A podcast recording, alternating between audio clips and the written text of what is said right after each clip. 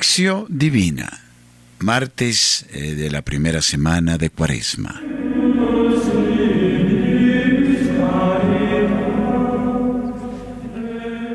Lección.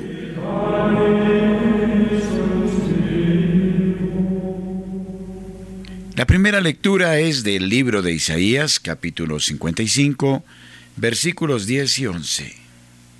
Así dice el Señor como la lluvia y la nieve caen del cielo y solo vuelven allí después de haber empapado la tierra, de haberla fecundado y hecho germinar para que dé simiente al que siembra y pan al que come. Así será la palabra que sale de mi boca. No volverá a mí de vacío, sino que cumplirá mi voluntad y llevará a cabo mi encargo. Palabra de Dios. Te alabamos, Señor.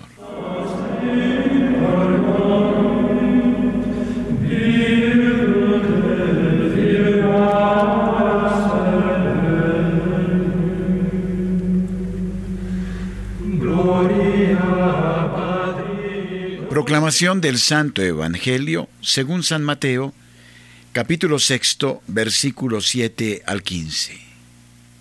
Gloria a ti, Señor. Dijo Jesús, y al orar, no os perdáis en palabras como hacen los paganos, creyendo que Dios los va a escuchar por hablar mucho. No seáis como ellos, pues ya vuestro Padre sabe lo que necesitáis antes de que vosotros se lo pidáis. Vosotros orad así. Padre nuestro que estás en el cielo, santificado sea tu nombre. Venga tu reino, hágase tu voluntad en la tierra como en el cielo. Danos hoy el pan que necesitamos, perdónanos nuestras ofensas, como nosotros perdonamos a los que nos ofenden. No nos dejes caer en la tentación y líbranos del mal. Porque si vosotros perdonáis a los demás sus culpas, también os perdonará a vosotros vuestro Padre Celestial. Pero si no perdonáis a los demás, tampoco vuestro Padre perdonará vuestras culpas. Palabra del Señor. Gloria a ti, Señor Jesús.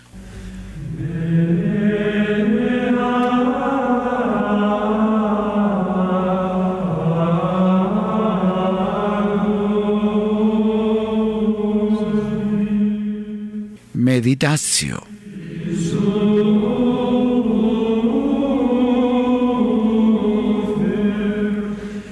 El capítulo 55 de Isaías concluye la serie de oráculos del segundo Isaías y recoge en síntesis los temas que contiene, como el perdón, la vuelta a la patria, la participación de la naturaleza en la salvación, el poder de la palabra de Dios.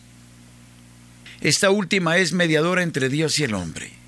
Permite encontrarlo en su cercanía y no sentirlo ausente en su aparente lejanía, porque sus caminos no son nuestros caminos, como recordaban los versículos inmediatamente precedentes. La palabra no es letra muerta, es una realidad viva enviada del cielo para revelar y llevar a cabo la salvación. Es pues eficaz, capaz de lograr su finalidad, como la lluvia y la nieve que riegan y fecundan la tierra. Puede darse una imagen más alentadora para un pueblo desterrado, al que se le ha anunciado con certeza el retorno a la patria, pero que experimenta la propia fragilidad para mantener viva la esperanza?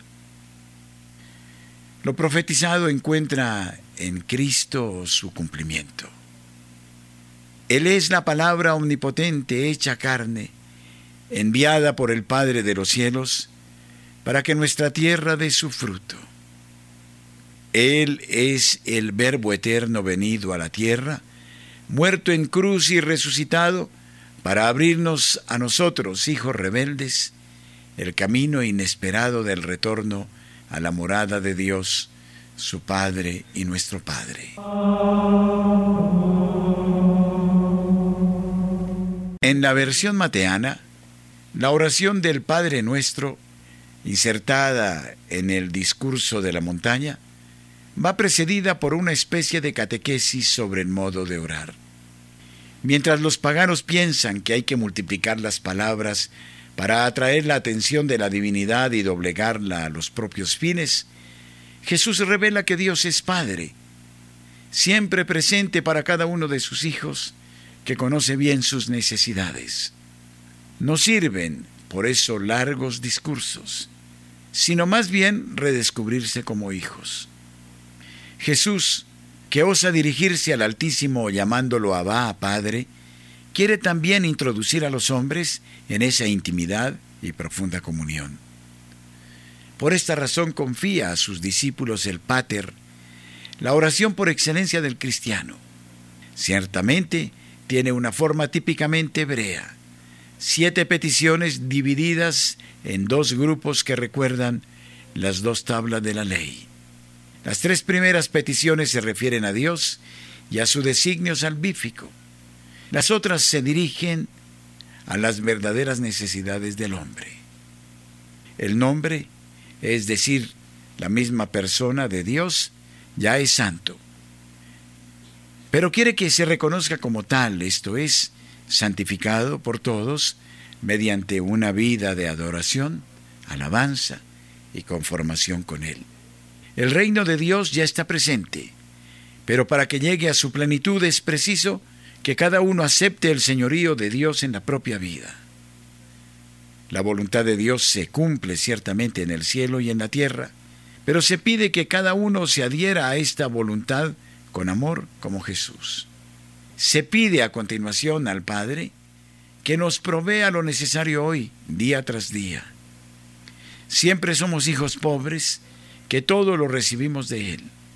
El alimento que nos ofrece no sacia únicamente el hambre corporal, es el pan de la vida futura, el mismo Jesús, pan vivo.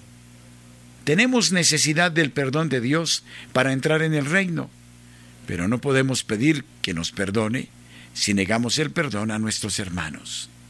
El versículo 13, no nos dejes caer en la tentación, hay que entenderlo así haz que no entremos en la tentación.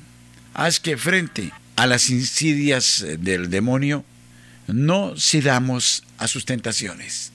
La última petición de la oración pide ser librados del maligno, causa e instigador de todo mal. Como conclusión, los versículos 14 y siguientes vuelven y subrayan la necesidad del perdón recíproco enunciado en el verso 12. No podemos llamar a Dios Padre si no vivimos entre nosotros como hermanos, si no queremos conformar nuestro rostro al suyo, que es infinita misericordia.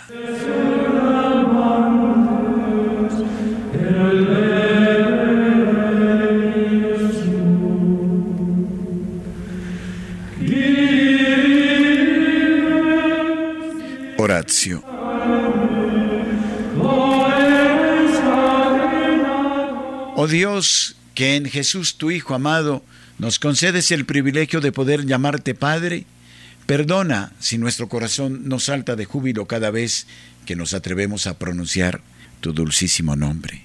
Perdona las veces que nos dirigimos a ti distraídamente, como si fuese la cosa más obvia, mientras millones de hombres viven atenazados por la angustia y el sinsentido, sencillamente porque ninguno les ha dicho nunca que tú les amas con ternura de padre y de madre. Concédenos a nosotros la pureza de corazón que permita a los rectos y a los pequeños quedarse atónitos y asombrados con el solo recuerdo de tu nombre. No permitas que desperdiciemos tontamente el don tan grande de poder invocarte seguros de que nos escuchas porque somos tuyos y tú eres nuestro Padre.